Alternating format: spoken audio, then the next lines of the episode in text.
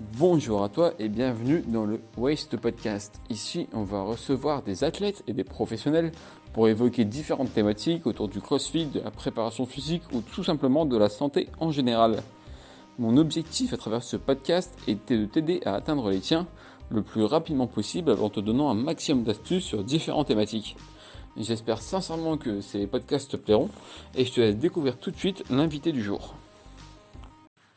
Alors aujourd'hui on se retrouve avec un épisode spécial Kettlebell en compagnie de Stéphane Dogman. Si tu connais pas, c'est simplement la référence lorsqu'on parle de Kettlebell.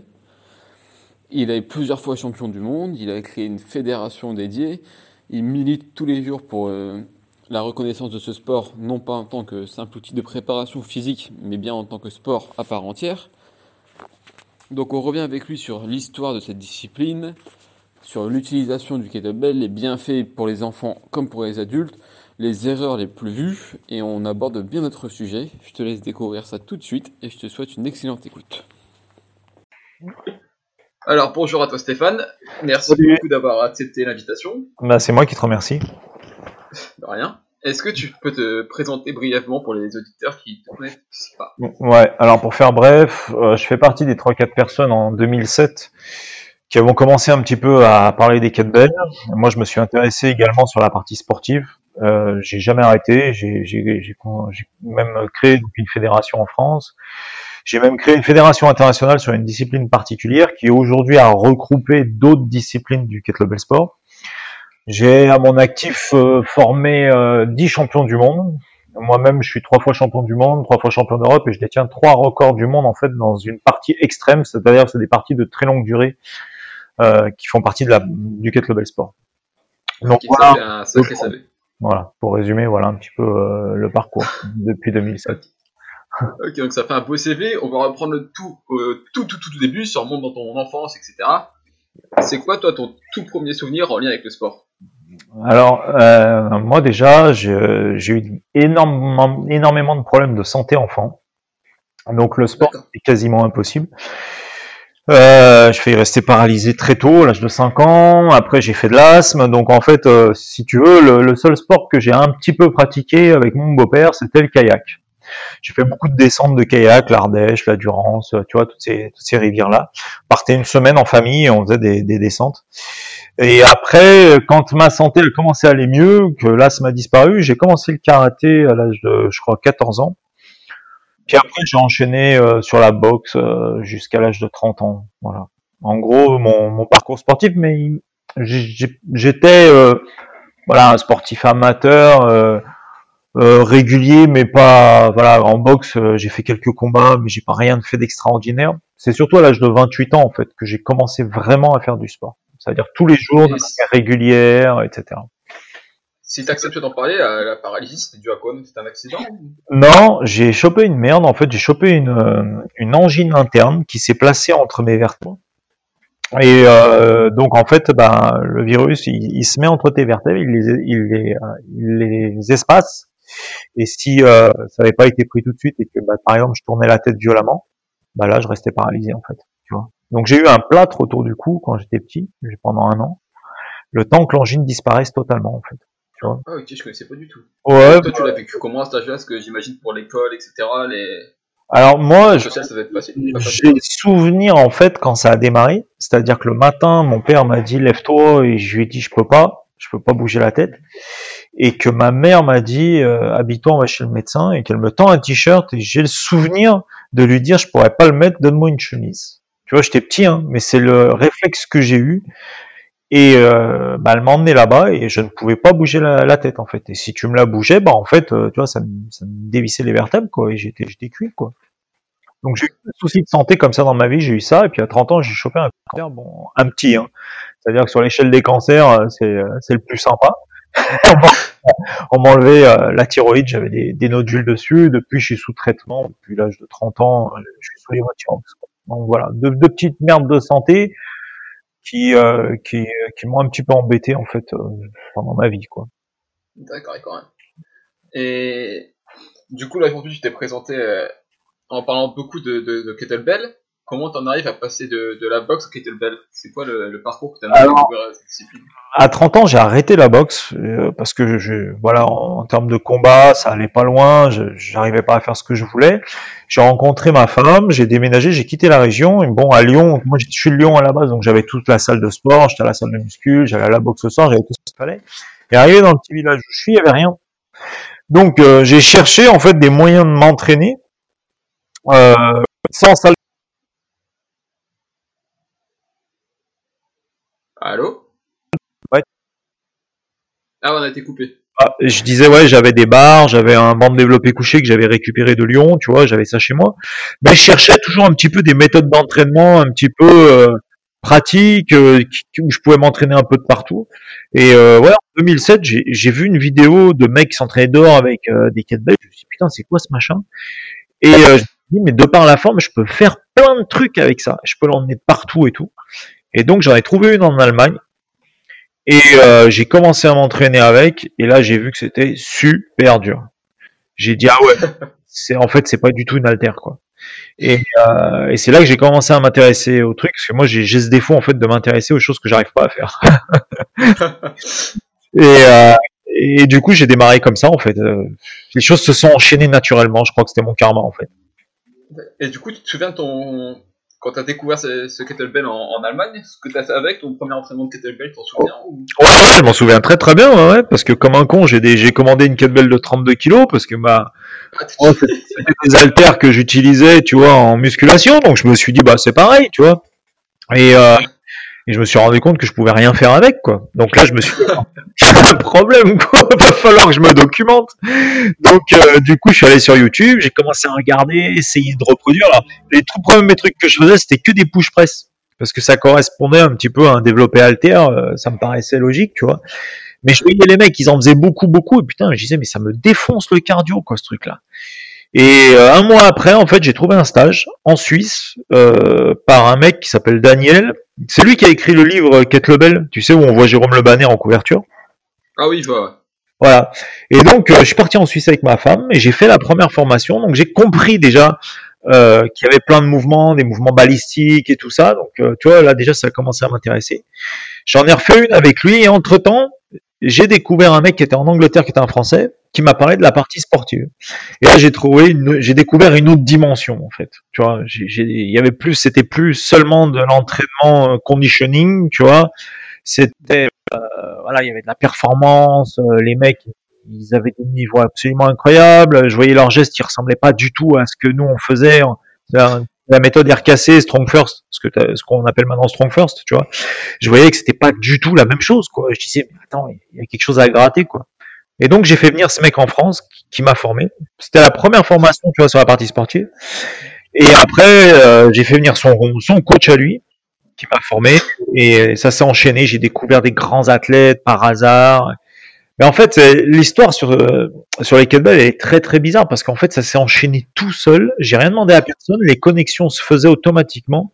Et je me suis retrouvé avec les meilleurs athlètes du monde en l'espace d'un an. Je commençais déjà à en connaître 3-4, tu vois, et en avoir rencontré 3-4 et être formé par eux, tu vois. Et ça devenait euh, vraiment intéressant, quoi. Mais du coup, quand tu parles de pratique sportive du kettlebell, c'est quoi la différence entre une pratique sportive et la pratique de, de, de Monsieur Tout le Monde quoi?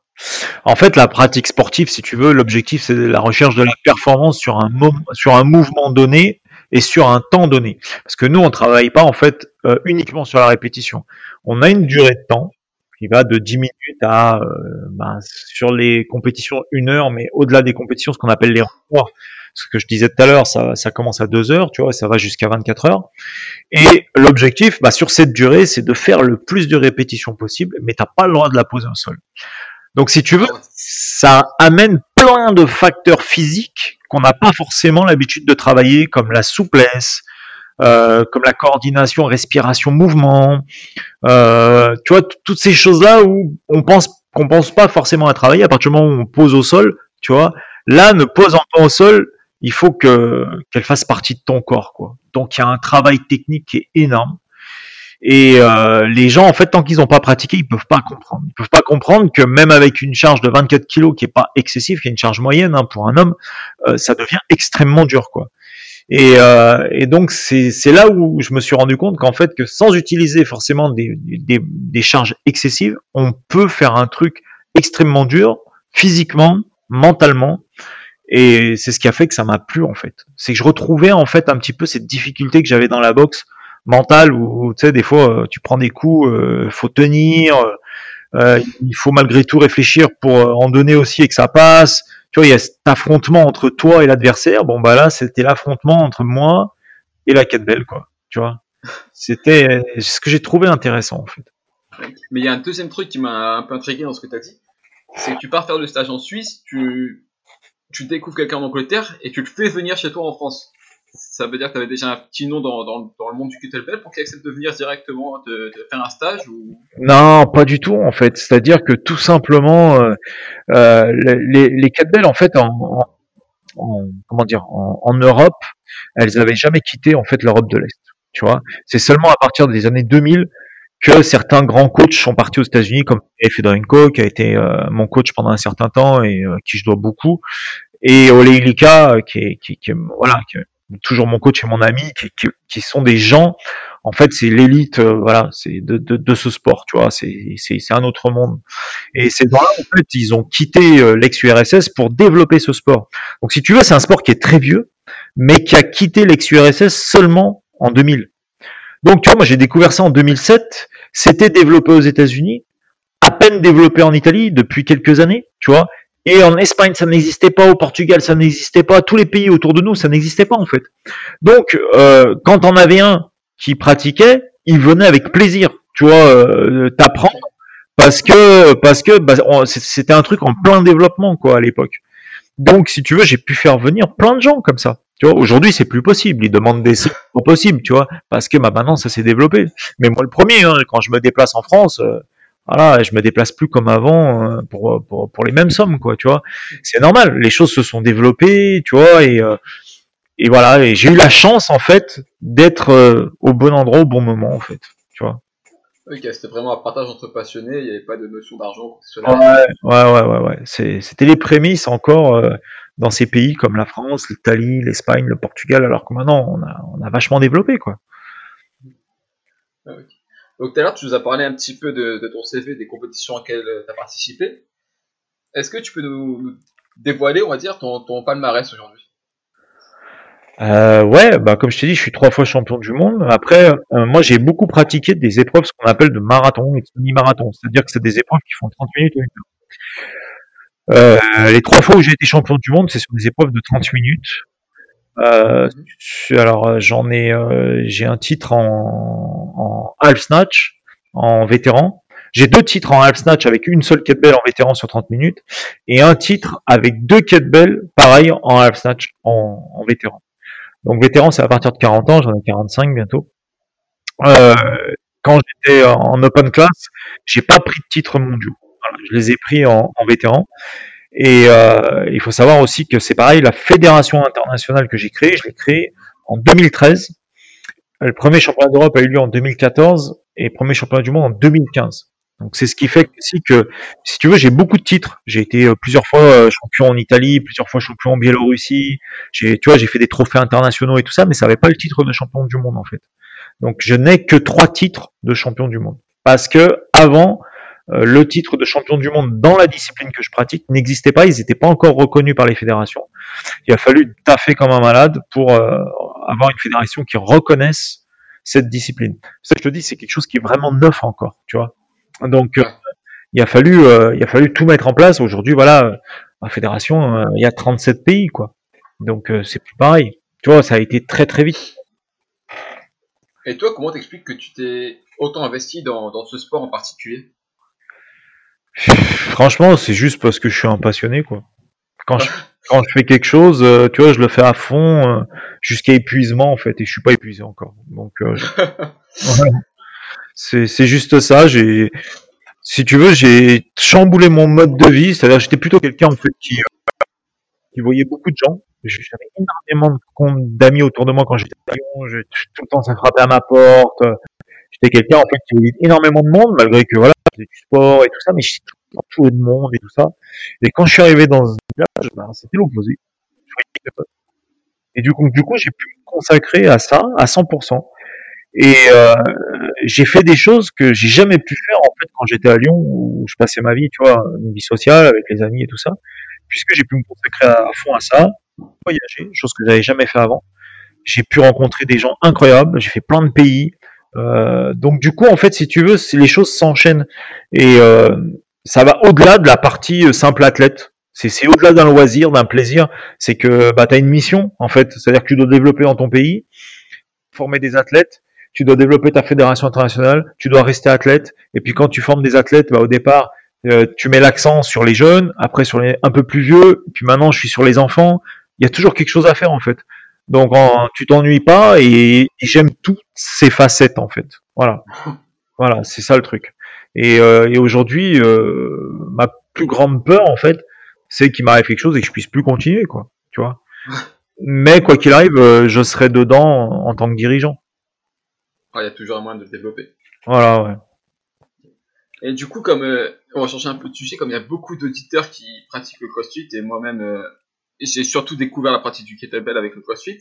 Je voulais savoir toi ton opinion sur cette discipline.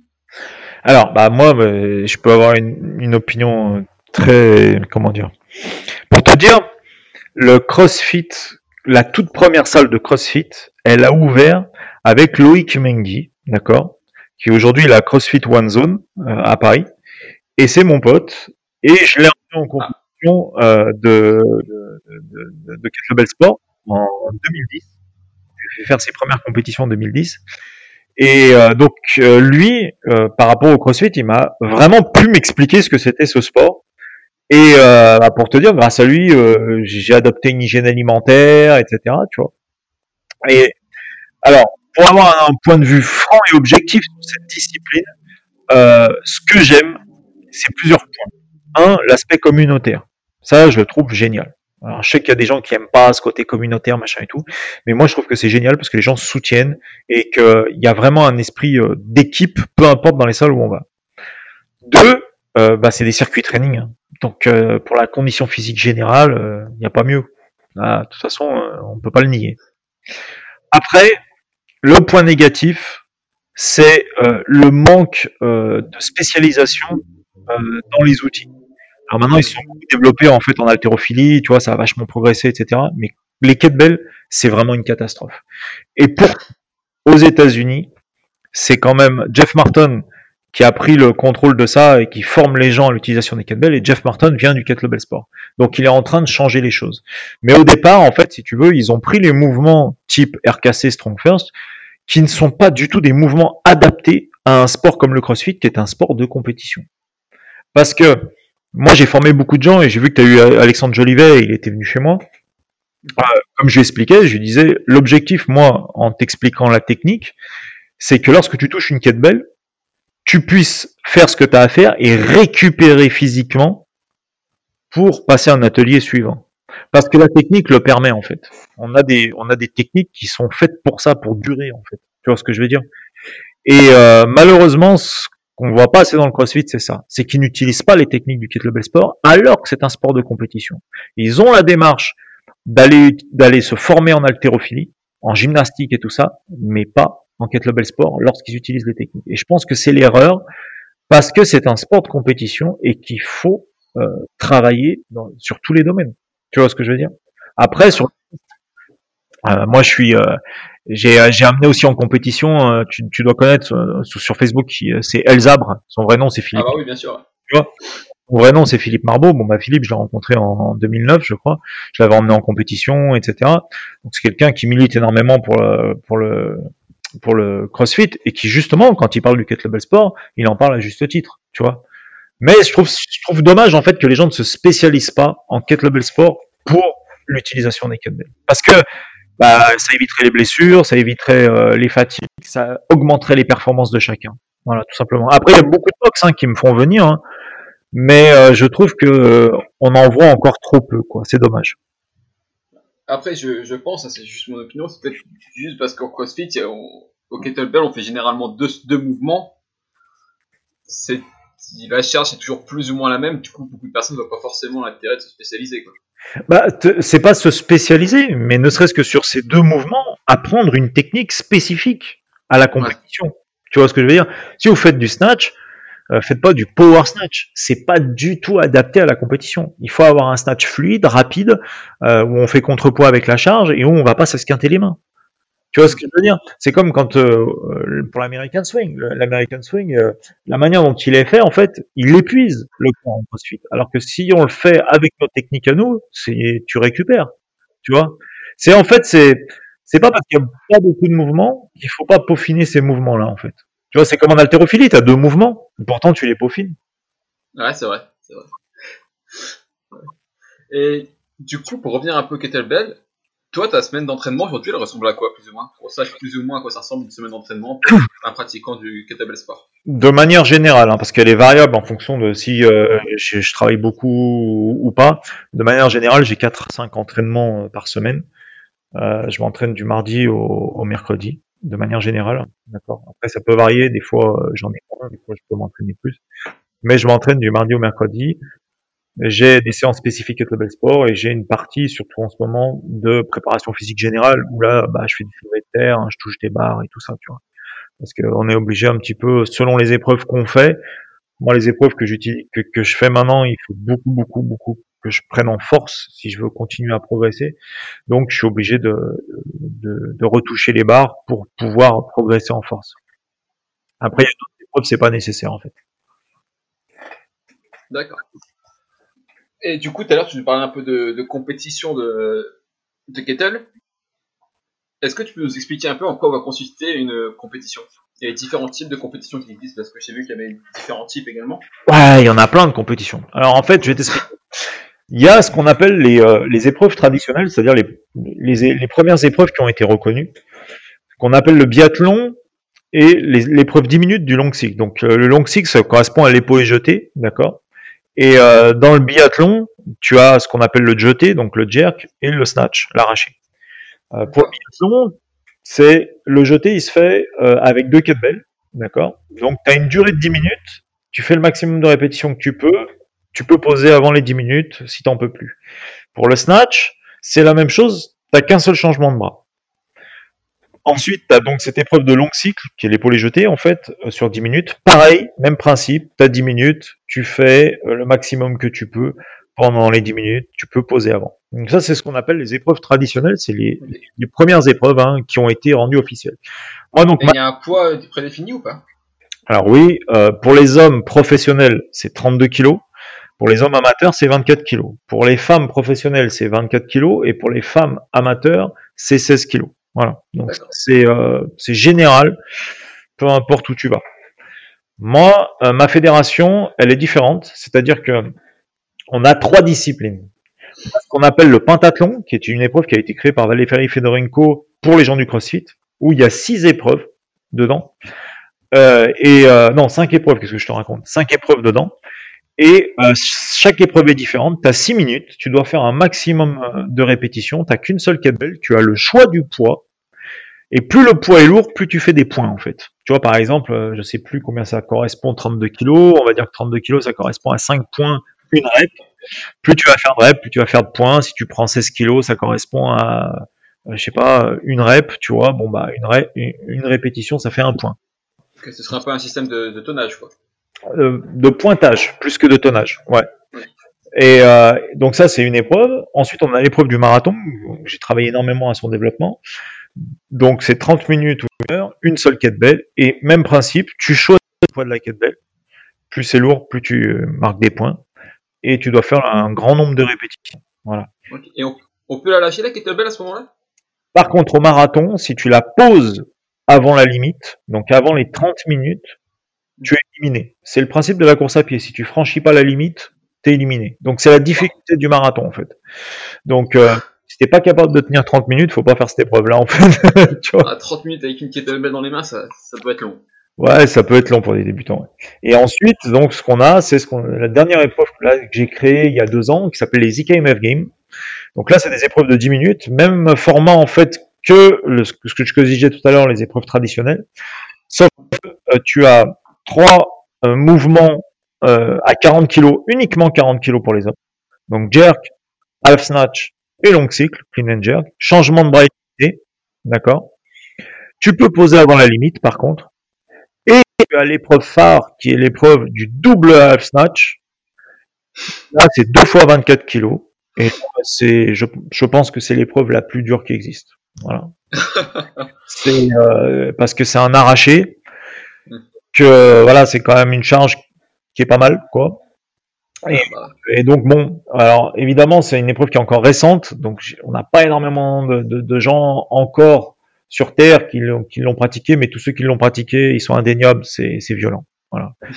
Et donc c'est l'épreuve que, que je pratique depuis un peu plus d'un an maintenant, et c'est pourquoi j'ai euh, recommencé à soulever des barres parce qu'il me faut vachement de force quoi.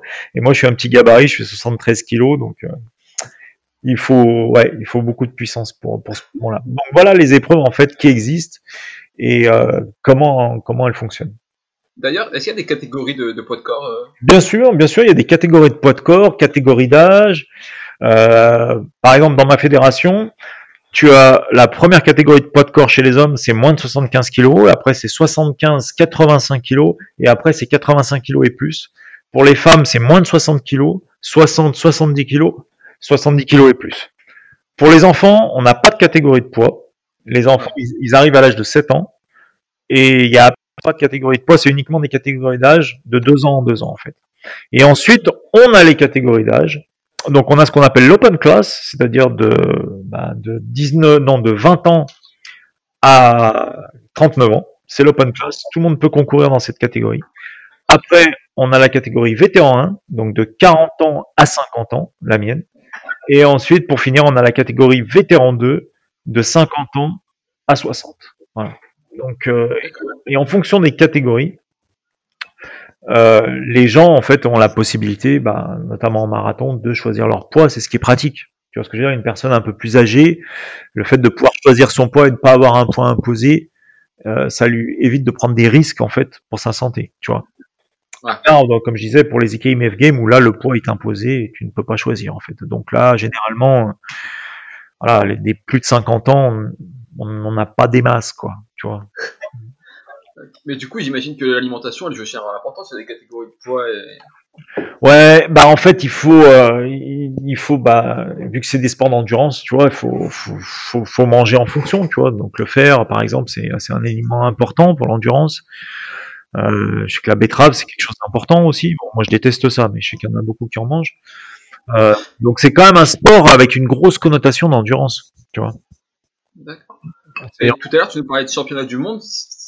Pour se qualifier à un championnat du monde, on- ça se C'est- Il y a plusieurs épreuves, il y a... Alors, il y a ce qu'on appelle des minima. Donc, en fait, comme en haltérophilie ou en, en force athlétique, tu dois réaliser un minima pour te sélectionner. Voilà. Ensuite, euh, au championnat de France, il y a plusieurs personnes dans la même catégorie que toi, de mouvement, d'âge, etc., et de poids de corps. Eh ben, c'est euh, les, euh, deux, les deux meilleurs qui partent. On peut en choisir que deux, en fait, par catégorie. Donc, voilà un petit peu comment ça fonctionne, en fait. Ok. Et petite question à part, c'était pas prévu, mais du coup, tu penses qu'on pourrait voir un jour euh, ce sport aux Jeux Olympiques, Et ben alors justement, c'est marrant que tu poses cette question parce que euh, justement, il y a les deux autres fédérations. En fait, on est trois grosses fédérations. hein. Donc, euh, il y a la mienne qui est l'IKMF, qui est spécialisée dans, dans, les épreuves que j'ai citées tout à l'heure, et tu en as deux autres qui font les mêmes épreuves mais traditionnelles, qui font pas les épreuves que je fais, qui s'appellent l'IUKL et la WKSF. Et euh, eux ont fait les démarches justement pour rentrer euh, aux Jeux Olympiques. Donc, ils ont fait bah, toutes les démarches nécessaires, ils ont fait les papiers et tout ça. Ils ont le, le, le, le contrôle antidopage, ils ont absolument tout. Donc euh, c'est en pourparler. Peut-être euh, dans, dans quelques années, ouais, ça pourrait arriver. Après, je sais pas si c'est une bonne chose. Honnêtement, parce que À quel niveau? Bah, parce que j'ai vu beaucoup de sports euh, quand ils sont arrivés aux Jeux Olympiques, ils ont quand même été vachement dénaturés, quoi. Donc euh, je sais pas, je sais pas ce que ça pourrait donner. En tout cas, moi, ma fédération n'a pas fait la démarche parce que j'ai d'autres objectifs. Moi, je vois plus les choses comme le CrossFit pour ma fédération. En fait. Donc en, en parcourant ton site, euh, on peut voir sur ton CV tu, euh, tu parles de Kettlebell Sport Conditioning en, formation et de International Kettlebell Marathon Fédération. Mhm. Est-ce que tu peux expliquer un peu ce que c'est ces deux spécificités? Alors, l'international Kettlebell Marathon Fédération, c'est ma fédération, comme je disais, l'IKMF, International Kettlebell Marathon, avec les disciplines que j'ai citées tout à l'heure. C'est euh, une fédération que j'ai créée donc en, en 2013 parce que euh, j'ai fait beaucoup de, de, réunions avec les, les, deux autres fédérations. Et ils voulaient pas reconnaître mes disciplines parce qu'ils avaient peur que ça fasse de l'ombre, concrètement, tu vois. Et euh, ils disaient non, non, euh, traditionnel, blablabla, blablabla, ils voulaient pas. Donc, euh, bah, avec euh, un Biélorusse qui s'appelle Sergei Maskevich, un beau jour, j'étais en Biélorussie, j'étais à Minsk, et je lui dis, écoute, euh, il y en a marre, quoi. on organise des, des, championnats internationaux constamment, on a, on a je sais pas combien de pays étrangers qui viennent, il y a du monde qui, qui, qui, qui, pratique cette épreuve, on n'a pas le droit à nos championnats d'Europe, on n'a pas le droit aux championnats du monde, c'est pas normal, quoi. Créons notre propre fédération. Et c'est parti comme ça, en fait. Et si on veut rejoindre cette fédération, ça se passe comment? Euh, bah, en France, tu as une fédération que, que, que j'ai co-créée avec euh, donc euh, avec euh, mon équipe, qui s'appelle la Fédération nationale de kettlebell sport. Donc, bah, comme toute fédération, hein, tu te licencies dans une, une association sportive qui en fait partie. Et puis après, ben, ton coach il s'occupe de toi, et puis, puis voilà. Après, tu fais des compétitions en France, enfin pas en ce moment, malheureusement, mais, euh, puis voilà quoi. Puis après, si, si tu la possibilité de te sélectionner, tu pars avec l'équipe de France voilà. Mais ça trouve facilement des clubs de, de Il y en a pas des masses, mais euh, si tu veux, euh, il y en a quand même quelques-uns euh, sur le site de la Fédé. Tu pourras les trouver, notamment le mien. Et puis bah moi, je suis pas mal de gens à distance. Si les gens ils ont leur matos chez eux, je les suis à distance, je leur fais les programmes à la semaine, je les suis au quotidien, quoi. Donc moi dans mon association j'ai une équipe de 12 athlètes, tu vois, j'en prends pas trop parce que je prends que des compétiteurs, moi je prends pas de loisirs. Donc euh, moi mon objectif c'est de, d'avoir de, que des gens que je vais emmener euh, en équipe de France. Parce que moi je suis responsable de l'équipe de France maintenant, je m'occupe plus euh, d'autres choses sur la, fédération française parce que j'ai trop de choses à faire avec la fédération internationale. Donc moi mon, mon, travail premier en fait c'est de monter des athlètes en équipe de France. Donc ouais je les suis à distance. Enfin voilà quoi. Bon je fais ça depuis des années, ça marche très bien. D'accord. Et du coup, tu fais une super transition quand tu parles de, de coaching à distance, etc. Est-ce que tu peux nous expliquer un peu à quoi ça consiste une séance d'entraînement pour euh, Ouais, bien bien sûr. Bah après, ça va, ça dépend franchement de l'épreuve que tu vas que tu vas faire. Ouais. Si tu vas prendre une, épreuve euh, comme le marathon, c'est une épreuve assez rébarbative parce que on va travailler sur de la durée, euh, sur des séquences de durée, tu vois, qui sont relativement assez longues où euh, l'individu va devoir faire un nombre de répétitions minutes. Donc toutes les minutes, en fait, l'objectif c'est euh, d'avoir le même nombre de répétitions. Ça, c'est le format idéal. Hein. Il n'y a pas que ce type d'entraînement, mais c'est le format idéal. Euh, et euh, bah, on, on, prend le nombre de répétitions en fait en fonction de son max rep. Si son max rep sur 30 minutes, c'est 300 répétitions, c'est du 10 répétitions minutes, on veut le faire progresser. La fois d'après, on le fait bosser sur 11-12 répétitions minutes. Tu comprends? Et c'est comme ça on, on, augmente les durées petit à petit, petit à petit, tu vois. Donc on a une séance spécifique comme ça. Après on a des séances euh, de préparation physique générale. Donc pareil, hein, en fonction de euh, de l'épreuve. Si l'individu il fait du, du snatch, euh, on va favoriser par exemple le travail de swing lourd, tu vois, pour l'amorce du départ du snatch.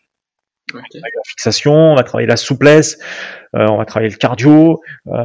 c'est très varié. Hein. Il n'y a pas de, n'y a pas de programme euh, général en fait. C'est très individualisé en fait. Il faut prendre en, compte euh, les capacités de chacun, ses carences, euh, ses, points forts, etc. Et, et, créer un équilibre en fait. Tu vois. Et il y, a, y a une grosse phase de technique parce que bien évidemment, plus la technique en fait, elle est, elle est peaufinée et plus on a des chances que l'individu performe, ne se blesse pas donc euh, la technique est très très importante. Il y a un gros travail devant un miroir, tu vois, par exemple. Si tu veux, si on, on peut comparer ce sport à un croisement entre l'haltérophilie et les arts martiaux. Alors l'haltérophilie parce que c'est les mêmes mouvements à peu près, hein, et les arts martiaux pour euh, le temps passé à la répétition du mouvement pour avoir un, mouvement parfait. Tu vois ce que je veux dire? Voilà faut le driller. Et, euh, Voilà, ah, il faut avoir le truc. Tu vois, c'est comme si tu fais des sports de combat, tu mets un jab, faut que ton jab, voilà, faut qu'il arrive où tu veux, quand tu veux, à la vitesse que tu veux. C'est, c'est voilà, c'est des répétitions. Donc euh, c'est, c'est, j'ai pas envie de dire que c'est un sport qui est pas accessible pour tout le monde parce que physiquement il est accessible pour tout le monde, mais mentalement il est pas accessible pour tout le monde. Il faut être dur dans sa tête pour faire ce sport. Ah. Très très dur.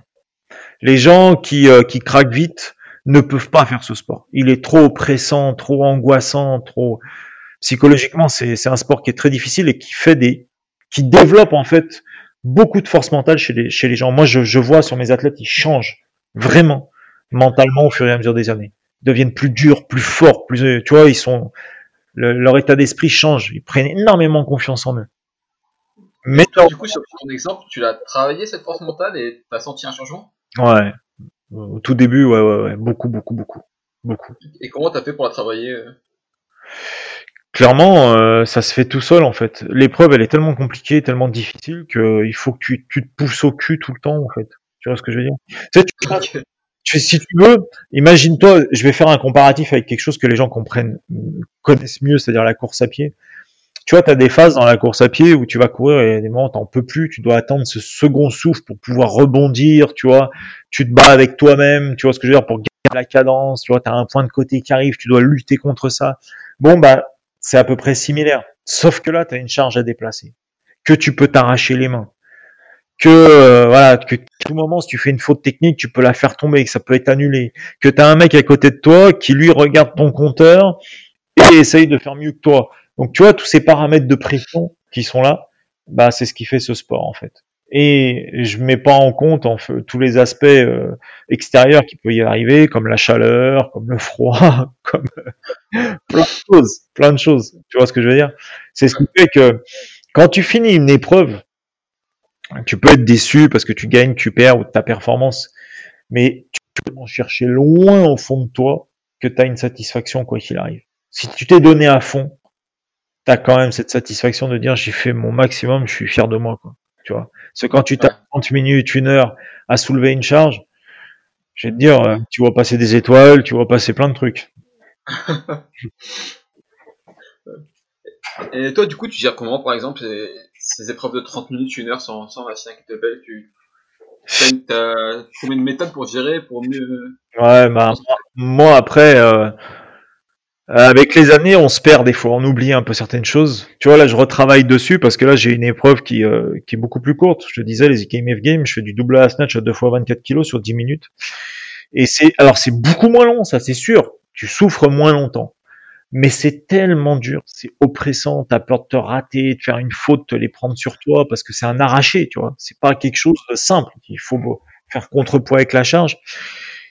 Et en fait, euh, euh, j'essaye de me dire, calme-toi, t'as le temps. Tu vois, la première chose que je me dis, c'est calme-toi, t'as le temps.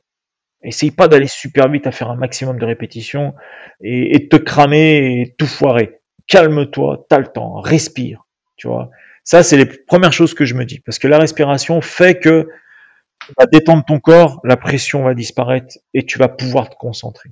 L'objectif en fait c'est vraiment de garder au maximum cette concentration sur le mouvement pour que le geste technique soit parfait, qu'on soit pas euh, trop fatigué, qu'on fasse pas d'erreur, qu'on risque de tu vois de la, la laisser tomber ou quoi que ce soit. Donc moi je me dis souvent ça. Et puis quand ça commence à, de- à devenir dur, j'ai toujours ce- cette phrase que je me dis, je me dis, allez encore une, allez encore une, allez encore une. tu vois? Et je vois le temps qui passe et je me dis, allez encore une, allez encore une. Là c'est bon, va pas trop vite. Tu vois parce que le problème c'est que si t'es trop gourmand, t'en fais trop d'un coup, tu vas t'arrêter vite et, c'est mort. Donc il faut gérer, il faut répartir l'effort. Tu vois, c'est tout un calcul que tu dois gérer en même temps. Et des fois, tu as la tête qui tourne et tu sais plus ce que tu fais. Et c'est là qu'il faut se battre en se disant concentre-toi, tu vois. Moi, j'ai, c'est mes petites, euh, c'est mes petites phrases que je me répète tout le temps, tu vois. Et, euh, et surtout, je regarde jamais mes adversaires. Ok, tu restes focus sur, euh, sur toi. Ouais, je me suis fait avoir une fois comme ça à suivre quelqu'un qui m'a battu et depuis je le fais plus. C'est sur les 10 minutes que je regarde, je regarde s'il me reste de l'énergie, où il en est, si je peux accélérer ou pas. Mais tout le long, je regarde jamais. T'as, c'est une erreur de débutant en fait à jamais faire ça. t'as un, un rituel, toi, avant les compétitions pour entrer dans ta bulle? Un petit gris ou un truc comme ça? Non, j'ai pas de gris-gris, mais par contre, effectivement, ouais, j'ai des petits trucs perso, tu vois, auxquels je pense et euh, et euh, et surtout, je demande aux gens de pas me parler. Chose qui est impossible. Il y en a toujours un pour me casser les bonbons. Le problème, c'est que moi, je suis président de la fédération internationale. Il y en a toujours un pour venir me solliciter. Donc, c'est impossible. Donc, moi, en fait, c'est très souvent, hein, je démarre dans le stress. Dans le stress de, des gens qui m'ont apporté des ondes négatives. Très souvent. Ok. Et je dois gérer ça, en fait. C'est, chiant. Et du coup, pour sortir un peu de, de l'aspect compétition, dans, sur ton site et dans tes raisons en général, tu, tu parles aussi beaucoup de l'aspect santé du kettlebell. Ouais. Bah ça c'est mes formations. donner ses principaux atouts sur la santé? Ouais. Alors bah tu vois mes formations justement, elles sont basées sur la santé et pas du tout sur la partie compétition, tu vois. Bien que j'apprends aux gens à utiliser une kettlebell, donc c'est utilisé pour la compétition aussi, mais l'aspect santé, c'est euh, un pour moi la santé de faire du sport pour moi. J'avais pas ce discours-là au début où j'ai commencé, je l'ai depuis de nombreuses années maintenant. C'est de d'être devenir plus fort et euh, en meilleure santé, pas de se faire mal.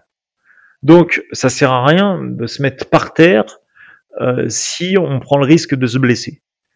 Il faut être intelligent, il faut faire de l'entraînement de qualité. Donc l'aspect santé autour des kettlebells, c'est déjà on a des mouvements balistiques. Donc c'est pas du tout traumatisant pour le corps. Donc c'est pour ça qu'on peut aller pendant très très longtemps. Bon, à part le jerk effectivement qui est un mouvement d'explosion, mais c'est un mouvement d'explosion. C'est pas un mouvement comme la presse où t'as euh, qu'un seul groupe musculaire qui est engagé, euh, l'épaule. Effectivement, bah si t'en fais euh, trop, t'as des tendinites. Tu. Là, on engage tout notre corps, des orteils jusqu'aux oreilles, tout travail, tu. Donc c'est ce qui est vraiment intéressant. Ensuite, t'as l'aspect cardio qui entre en compte avec cet outil-là où vraiment tu peux faire taper le cardio très très haut. Et pour finir, et ça c'est une partie très très intéressante, tu as ce renfort en fait des tendons qui est vraiment très très important avec les kettlebells et des muscles stabilisateurs. Parce qu'on a un outil qui bouge tout le temps, donc notre corps est obligé de le, de, le cadrer, tu vois. C'est pas la kettlebell en fait qui part comme elle veut, c'est nous qui, qui, décidons quelle trajectoire on va lui donner et comment on va se placer sur elle. Et donc ce côté-là en fait renforce énormément le corps. Et c'est vrai que les kettlebells ça fait des corps solides, mais vraiment, tu vois? C'est-à-dire quelqu'un qui, euh, qui, qui, travaille depuis longtemps avec les kettlebells et qui d'un coup décide de se mettre à faire un petit peu de soulevé de terre ou quoi que ce soit, il sera beaucoup plus en sécurité, tu vois, et pourra passer des paliers de barre beaucoup plus vite que quelqu'un qui n'aura jamais fait ça ou qui aura fait d'autres trucs. Tu vois ce que je veux dire? Parce que ça, ça, ça, ça te gaine énormément. C'est incroyable. Ça te fait un corps solide. Et c'est ce qui est intéressant chez les enfants. C'est-à-dire que moi, ma fille, depuis l'âge de 7 ans, elle en a 10 maintenant, elle fait de la compétition, elle lève, euh, bah tu vois, aujourd'hui, euh, sur 10 minutes à 6 kilos, euh, elle m'a fait 226 répétitions. Tu vois, ça fait, ça commence à être une cadence intéressante. Tu vois. Et du coup, dans une optique de, préparation physique, tu penses que ça peut aussi avoir un, intérêt? Ah, pour l'haltérophilie, développer l'explosivité par exemple? Ah ouais, ouais, énormément, énormément. Après, bien entendu, euh, faut sortir un petit peu du cadre aussi euh, Kettlebell Sport compétition pour la préparation physique générale. Il faut sélectionner, tu vois. Mais euh, mais bien évidemment, euh, j'ai créé un concept il y a quelques années avec Dominique Paris, qui était un, préparateur physique de renom, euh, aux États-Unis et on a créé le knockout conditioning. Et donc on a préparé des, des boxeurs professionnels principalement avec des kettlebells parce que le développement de l'explosivité est absolument incroyable. Puissance, explosivité, endurance, c'est le top. Et un combattant, il a besoin de ça. Donc euh, c'est quelque chose qui est vraiment top. On peut parler par exemple du swing à deux mains, swing lourd hein, à deux mains euh, pour l'extension de la hanche et le développement de la force, c'est quelque chose d'extraordinaire. Donc euh, ouais, c'est un outil pour la préparation physique. D'ailleurs, on le voit, hein, tous les plus grands préparateurs physiques euh, l'utilisent. Actuellement, je travaille avec Benjamin Delmoral, qui est le préparateur physique du rugby du Loup hein, à Lyon. J'ai écrit un livre sur les kettlebells, c'est parce qu'il a une maison d'édition avec. S'il est venu me chercher, c'est parce que justement, il, avait intégré les kettlebells et qu'il trouvait que dans la prépa, il y avait un, réel gain, quoi mais pour plein de domaines, hein, pour la stabilisation de l'épaule, pour plein de choses, plein de choses. Parce qu'en fait, il y a, tellement de mouvements que si tu veux, tu, vas leur trouver une place n'importe où, chez un kiné, chez... Il y a tellement de choses à faire avec cet outil-là de par, de par sa forme, qu'en termes de préparation physique, on leur trouvera toujours un intérêt. Et du coup, tu parlais justement de, ta fille qui fait du kettlebell, j'ai prévu d'aborder ce point après, mais il faut y aller tout de suite. Euh, à partir de, quel âge, si, si j'ai un enfant, je peux commencer à lui faire faire un peu de, de kettlebell pour renforcer, commencer à préparer? Alors moi, elle a commencé à 7 ans. 7 ans, ouais, je pense que pas plus tôt, tu vois. 7 ans, c'est bien. Mais j'avoue que c'est vers 9 ans qu'elle a commencé à vraiment comprendre le fonctionnement technique. Mais ça, ça vient de l'âge aussi, hein, tu vois. Euh, mais à, dès, dès l'âge de 7 ans, tu vois, elle a vite appris euh, des bases, le swing, tout ça. Elle a fait sa première compétition, d'ailleurs, elle avait 7 ans. Euh, tu vois, il n'y a pas de souci. Mais pour vraiment approfondir et faire quelque chose d'un peu plus sérieux, moi, je constate que voilà, c'est à partir de 9-10 ans, et c'est surtout cette dernière année où là, elle a fait un bon techniquement. Techniquement, elle a une technique d'adulte, compétiteur, voilà, un adulte compétiteur. Tu vois, d'ailleurs, euh, j'en vois souvent ces vidéos, je les montre souvent à, à, d'autres d'autres champions, notamment mon coach Olélika et tout ça. Il m'a dit elle est extrêmement douée. Mais je pense qu'elle est douée parce que tu sais les enfants ça fonctionne en mimétisme. Tu vois ils reproduisent ce qu'ils voient. Et je la fais toujours travailler dans un miroir. Des fois je le fais avec elle et tout ça. Donc euh, au début elle comprenait pas pourquoi elle le faisait. Et après on a instauré en fait un fonctionnement. Ça veut dire que je lui disais, tu vois, elle avait des petites courbatures, tu vois, elle sentait des petits trucs dans son dos, dans ses trapèzes. Donc je lui disais de me noter de 1 à 10 l'importance, tu vois, des, euh, des, des, courbatures, où, où elles étaient situées, tu vois. Et après, je lui expliquais comment faire son mouvement pour ne plus avoir ça. Et par logique, n'importe quel être humain, en fait, ne veut pas avoir des, des gènes, des courbatures. Tu vois, on parle pas de douleur, hein, elle avait pas de douleur, mais des petites courbatures, tu vois. N'importe quel être humain, il a pas envie d'avoir ça. Donc, un enfant, lui, encore plus. Donc, il va chercher comment faire pour éliminer ça. Et c'est là que la technique a commencé à s'intégrer et à se peaufiner. Aujourd'hui, je ne sais pas comment elle fait, parce qu'on met tous de la magnésie. Hein. Elle ne met pas de magnésie, elle ne sait jamais abîmer les mains. Elle a des quêtes Je sais pas comment elle se démerde. J'ai vu très très peu d'athlètes euh, pouvoir faire ça. Alors, bon, elle est petite encore. Peut-être que plus tard, avec des kettlebells beaucoup plus lourdes, s'abîmera les mains. Euh, c'est comme les gymnastes, hein. c'est des choses qui, arrivent. Mais elle, non, elle s'est jamais abîmé les mains. Elle a une fluidité technique qui commence vraiment à être intéressante. Elle fait vraiment, elle joue vraiment avec la charge. Il y a, il y a trois semaines de ça, je la vois faire son snatch et tout. Je la vois les yeux fermés. Je dis, oh, qu'est-ce que tu fais? Tu dors? Elle me dit, ah oui. Elle était tellement transe, tu vois, elle était tellement coordonnée sur son mouvement en transe que elle était en train de partir dans sa tête. Elle était ailleurs c'est là que tu vois que vraiment le truc il est euh, il est peaufiné quoi. Tu vois? Surtout que la technique c'est vraiment quelque chose d'individuel. Là, elle commence vraiment à trouver son style. Ça devient intéressant. Tu vois, à cet âge-là, 10 ans là, on peut avoir des, bons résultats déjà. Mais du coup, l'entraînement pour un enfant, c'est le même que pour un adulte ou t'adaptes quand même? Le, fonctionnement de l'entraînement, oui. Après, euh, la méthodologie, euh, elle est adaptée évidemment. Euh, tu vois, euh, elle a un, entraînement spécifique par semaine en snatch parce que c'est son vrai, c'est vraiment son mouvement de compétition où là le fonctionnement est le même que le mien, tu vois. Et après, elle a un entraînement de conditionnement physique général en circuit où là il n'y a pas que des kettlebells. On, on, fait plein de choses. Tu vois, là je lui ai acheté des slam euh, voilà, on fait des circuits. je lui ai acheté des petites barres, tu vois, pour travailler un petit peu type altéro, tu vois, avec une barre, tu vois, de 7 kilos, tu vois je lui fais faire plein de trucs pour son conditionnement fixe, son gainage, etc. Toutes les choses qu'elle a besoin. Donc euh, voilà, mais sinon dans l'ensemble, le, fonctionnement est le même. Ouais. Après, on prend en compte que c'est un enfant, qu'il y a des choses qui sont plus compliquées, où il faut être plus attentif. Tu vois, notamment le travail à grande vitesse. Pour un enfant, il faut faire très attention.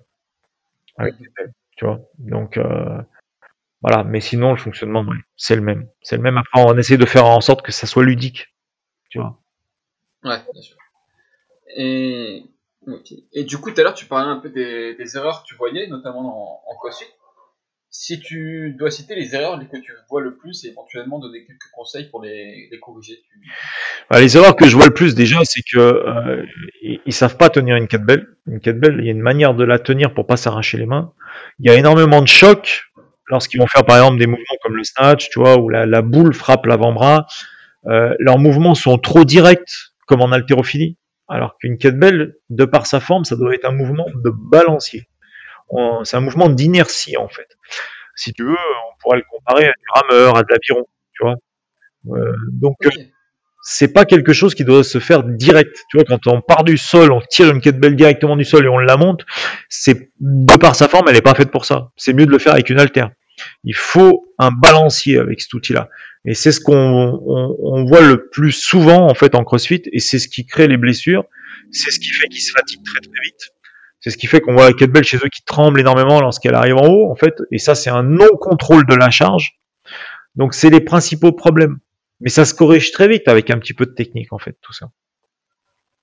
D'accord. Et tu pratiques aussi des, des exercices qu'on voit comme le Turkish Up ou... Alors, le Turkish Up, ouais, le, le Turkish Up 2000, donc c'est des mouvements de démonstration du cirque. Il faut savoir ce que c'est à la base. D'accord. C'est des mouvements de démonstration de force utilisés principalement dans le cirque. D'accord? Pavel Tatsulin, quand il a créé le qui est arrivé aux États-Unis, il a repris ces mouvements-là. Il a créé un concept de conditionnement physique il a repris ces mouvements-là et il a enlevé toute la partie technique en fait, du snatch, euh, du jerk, tout ça. Parce que lui, ce qu'il voulait, c'était vendre quelque chose que les gens puissent utiliser très rapidement, tu vois, sans passer des heures à travailler la technique. Ça a très bien fonctionné et son concept, il est pas mal. Derrière, il a créé Strong First. Et euh, donc, l'aspect commercial est, est vachement basé en fait sur le développement de la force, et je viendrai, je ferai un point là-dessus parce que en fait, la force pure euh, avec les kettlebells euh, n'existe quasiment pas, surtout sur les mouvements balistiques. Les mouvements balistiques ne peuvent pas être des mouvements de force pure. Et ensuite, par exemple, la force pure, ça va être du 5-5, 3-3, euh, une rep max. Euh, tu fais pas ça avec du swing. Ça n'a pas de sens. Euh, et puis pour faire une rep, une rep max avec un swing, je vois pas l'intérêt, tu vois. Et puis, belle qui fasse 100, 150 kilos. Si je te donne un ordre d'idée, moi, je suis pas quelqu'un de fort. Avec une kettlebell de 74 kilos, euh, j'en fais 40 de répétitions en swing. Tu vois. Euh, donc, il me faudrait une kettlebell de combien pour faire du 5-5 90 kilos, 100 kilos. Tu vois? Je sais pas. Donc, euh, c'est pas, c'est pas l'objectif de faire de la force pure. Bon, pour des mouvements comme euh, le street press, tu vois, simplement l'épaule, là oui, tu peux travailler en force pure, puisque c'est fait pour. Mais tu peux pas faire euh, du, squat, par exemple, avec des kettlebells en force pure, euh, ni du soulevé de terre, c'est, ce serait impossible. les barres sont faits pour ça, en fait, tu comprends? Ouais. Les kettlebells, c'est vraiment un outil de puissance endurance. Euh, et ensuite, donc pour en revenir au Turkish Get Up et le 1000, alors le Turkish Get Up, c'est, on le voit toujours hein, dans le cirque, hein, Human Turkish Get Up. C'est des gens qui partent avec un partenaire au sol. Souvent, c'est des femmes qui sont remplacées par la kettlebell. Ils se relèvent et ils vont faire un vide ils font des figures avec. C'est des démonstrations de force du cirque, tu vois. Et les, les, les, gens du cirque utilisaient des kettlebells parce que de par l'instabilité de l'outil, ça renforçait les, les, tendons, les muscles stabilisateurs et ça leur permettait de se préparer pour le faire avec un partenaire. Pavel a récupéré ça et on a fait tout un aspect commercial autour de ça. Alors, ce sont des bons mais dans un cadre de conditionnement physique général, très peu d'intérêt. Euh, Sauf, je dis bien, si c'est dans un cadre spécifique, et je vais prendre l'exemple du jiu-jitsu brésilien, ou le Turkish Get-Up, là, a un réel intérêt. Tu vois parce que euh, il se relève systématiquement, donc là ouais. Mais euh, mettre un vide ou un Turkish Get-Up dans un circuit training, ça va, ça, ça a pas vraiment de sens. Un circuit training, il faut que ça aille vite. Tu vois ce que je veux dire? Ouais, ça va ralentir. Et... Voilà donc tu, perds, tu, tu fais redescendre le cardio, voilà, ça n'a pas vraiment d'intérêt. Maintenant, ils ont un intérêt dans un cadre spécifique, mais euh, il ne faut pas en faire des mouvements phares. Ça, c'est une aberration totale. C'est pas du tout des mouvements phares. Si on doit prendre des mouvements phares des kettlebells, euh, déjà on va prendre le snatch. C'est un swing complet. On va prendre le long cycle, le jerk, double snatch. Ce sont des mouvements en fait complets, des mouvements qui travaillent l'intégralité du corps, travailler la puissance, l'endurance. Là, ouais, on a, on a ces mouvements piliers. En fait, c'est comme l'haltérophilie. Euh, l'arracher, l'épaule et jeter, c'est les mouvements phares. La force athlétique, c'est le squat, le soulevé de terre, le développé couché. Ce sont les mouvements phares. Voilà. Et après, tu as plein de mouvements d'assistance autour. Tu as le rowing, tout ça. C'est pas des mouvements phares. Tu comprends ce que je veux dire? Donc, faire du gobelet squat avec un kettle, ça pourrait quand même être intéressant, par exemple. Exactement. C'est un très bon exercice d'assistance, tu vois. Mhm. Maintenant, N'oublions jamais que c'est une méthode d'entraînement commercial, et j'insiste sur le mouvement, le mot commercial, et que lorsqu'il y a du commerce, il y a tout un baratin qui est fait autour pour te vendre euh, ce que tu as fait. Et je ne dis pas que c'est mauvais, je dis juste que c'est un truc commercial, et donc il faut remettre les choses dans leur contexte. Moi, je fais une partie sportive, donc c'est totalement différent. C'est pas un commerce. Nous, on développe, on est là pour faire de la performance. C'est comme l'haltérophilie. Tu fais de la performance. Donc tu sais ce qui fait le, plus de développement de capacité physique et comment et pourquoi. Et tu connais les exercices d'assistance. Donc c'est là où les gens, je les alerte souvent, en, je condamne rien en fait. Tout est bon, mais attention, il faut remettre les choses dans leur contexte. D'accord Faut pas rendre un truc, euh, faut pas faire d'un chat un lion, quoi. C'est pas parce que t'as mis une crinière à un chat que c'est un lion. Ça. Et, et les chats sont de super animaux. Tu vois ce que je veux dire? C'est pas ce que je veux dire, mais chaque chose dans son contexte. Voilà. Les kettlebells, c'est un petit peu comme si tu avais une boîte à outils. T'as le marteau, t'as la pince, t'as le tournevis, et ben t'as le Turkish Get Up, t'as le t'as le t'as le snatch, t'as as le windmill, t'as ce que tu veux. Tu vois ce que je veux dire? Et en fonction de ce que tu veux travailler, tu prends le mouvement qui correspond à ce que tu veux rechercher. Si tu veux un conditionnement complet, prends un mouvement complet qui va travailler ton cardio, ta puissance, ton endurance et qui va renforcer ton, ton corps et tes muscles stabilisateurs. Donc dans ce cas-là, prends les mouvements numéro un, les mouvements de base, le snatch, le jerk, le long cycle, double snatch. Voilà. Je dis le snatch et pas le swing parce que le snatch c'est un swing complet, mais le swing euh, c'est pareil. Sauf que c'est pas un mouvement complet. C'est comme le, le clean et, euh, et le long cycle. Le long cycle, tu as du clean et du jerk. Donc c'est un mouvement ultra complet. Tu vois ce que je veux dire? C'est pour ça que Ouais, je dis pas je dis pas le swing, je dis le snatch. Parce que si tu veux vraiment minimiser, hein, bah tu prends le mouvement complet, tu prends le snatch. Mais le swing est indispensable. Ok. Et du coup, j'ai vu aussi sur ton site que tu étais spécialisé dans, dans l'histoire du kettlebell. Alors Est-ce que tu pourrais nous... non, je suis pas spécialisé, mais j'ai beaucoup document, je me suis beaucoup documenté, ouais. ouais, ouais. Parce que moi, je m'étais documenté un petit peu aussi. J'ai trouvé plusieurs euh, versions, comme quoi ça venait des boules de canon, de... euh, Ouais, bah après, euh, il y a des plusieurs choses. C'est quoi, toi. Si En tu fait- raconter un peu l'histoire. L'histoire des boulets de canon, pff, oui, ça a pu être fait, pourquoi pas. Euh, non, euh, de la manière dont c'est raconté, c'est-à-dire que les gens ils étaient sur les navires, euh, ils prenaient un boulet de canon, ils soudaient une poignée. T'as déjà vu un poste à souder, toi, sur des Bon voilà, déjà, déjà, je pense qu'on peut écarter en fait cette légende urbaine, euh, surtout euh, à l'époque. Alors moi, je vais te parler un petit peu des recherches que j'ai fait. Après, bien évidemment, je suis pas un spécialiste dans l'histoire, mais j'ai fait énormément de recherches et notamment sur mon bouquin. À la base, une kettlebell, c'est une unité de mesure. Alors, euh, je sais pas si tu te rappelles, il y a, il y a- il y a de nombreuses années, il y avait des balances, tu sais, avec des petits poids, des balances de grand-mère où on pesait le sucre Mhm. tout ça. Et ben, euh, à l'époque, dans les marchés, il y avait des énormes balances comme ça, et les poids qu'on mettait dessus, c'était des kettlebells. Et d'ailleurs, j'ai pris en photo une statue en bronze euh, sur la place de Minsk, en Biélorussie, où on voit ça, des marchands en fait, qui et c'est des kettlebells qui mettent dessus, tu vois. Et, euh, et en fait, euh, t'avais des l'unité de mesure, c'était le pound, et 16 kilos, c'était un pound. 24 kilos, c'était un pound, un pound 5, et 32 kilos, c'était 2 pounds. Et c'est pour ça, en fait, que ces trois poids sont restés pendant de nombreuses années les seuls poids qu'on retrouvait en compétition. C'est ce Ah, qui ok. les femmes, 24 kilos les hommes amateurs et 32 kilos euh, les hommes professionnels. Et d'ailleurs, il y a quelques années encore, on ne trouvait pas de poids intermédiaire. Il y avait que ça. Parce que c'était des poids d'unité de mesure, en fait, euh, de pesée de marchandises.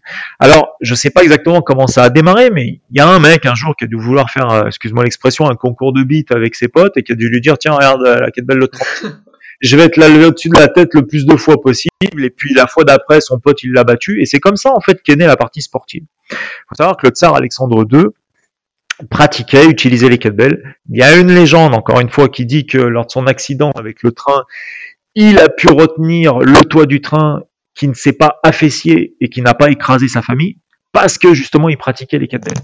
Et donc, ce tsar-là, en fait, a aidé au développement des kettlebells euh, dans les pays de l'Est. Et euh, parce qu'en fait, c'était vraiment dans les zones rurales, chez les paysans, chez les miniers, en fait, euh, qui, qui s'entraînaient avec ça, mais mais qui se challengeaient en fait. En fait, le sport est né tout de suite. Tu vois ce que je veux dire? Le sport est né avant la préparation physique. Et après, il y a eu un médecin. Alors, je te dirai pas son nom parce que j'ai du mal à le prononcer, mais il est sur internet en 1885, qui lui a ouvert la première école de formation à l'utilisation des kettlebells et à l'haltérophilie. Donc il y avait les D'accord. voilà. Donc lui c'est le premier à avoir créé un centre de, de, de- bah, un club de sport en gros, hein, tu vois. Et donc en 1885, d'ailleurs on a fêté ça il y a pas longtemps, 1885, euh, c'était je sais plus au mois de novembre, c'était donc euh, le premier truc qui a été créé. Lui, il a commencé à étudier les bienfaits en fait. Tu vois? Ensuite, les kettlebells, elles se sont vraiment démocratisées. C'est devenu un truc de malade. Je sais plus combien il y a eu de kettlebells de, de, de fabriqués en ex-URSS à un moment donné, mais c'était faramineux. Il y en avait de partout. Et, euh, et, et les gens s'entraînaient de partout. Et si tu veux, donc il y a eu une fédération qui s'est créée en 1945, d'accord, une première fédération sportive qui s'appelle l'International Jawa Sport Fédération. Et on a, ils ont commencé à codifier des règles, parce qu'avant il n'y avait pas de règles. C'était je soulevais jusqu'à ce que j'en peux plus, je peux tout seul, tu vois, et voilà, c'était comme ça, tu vois.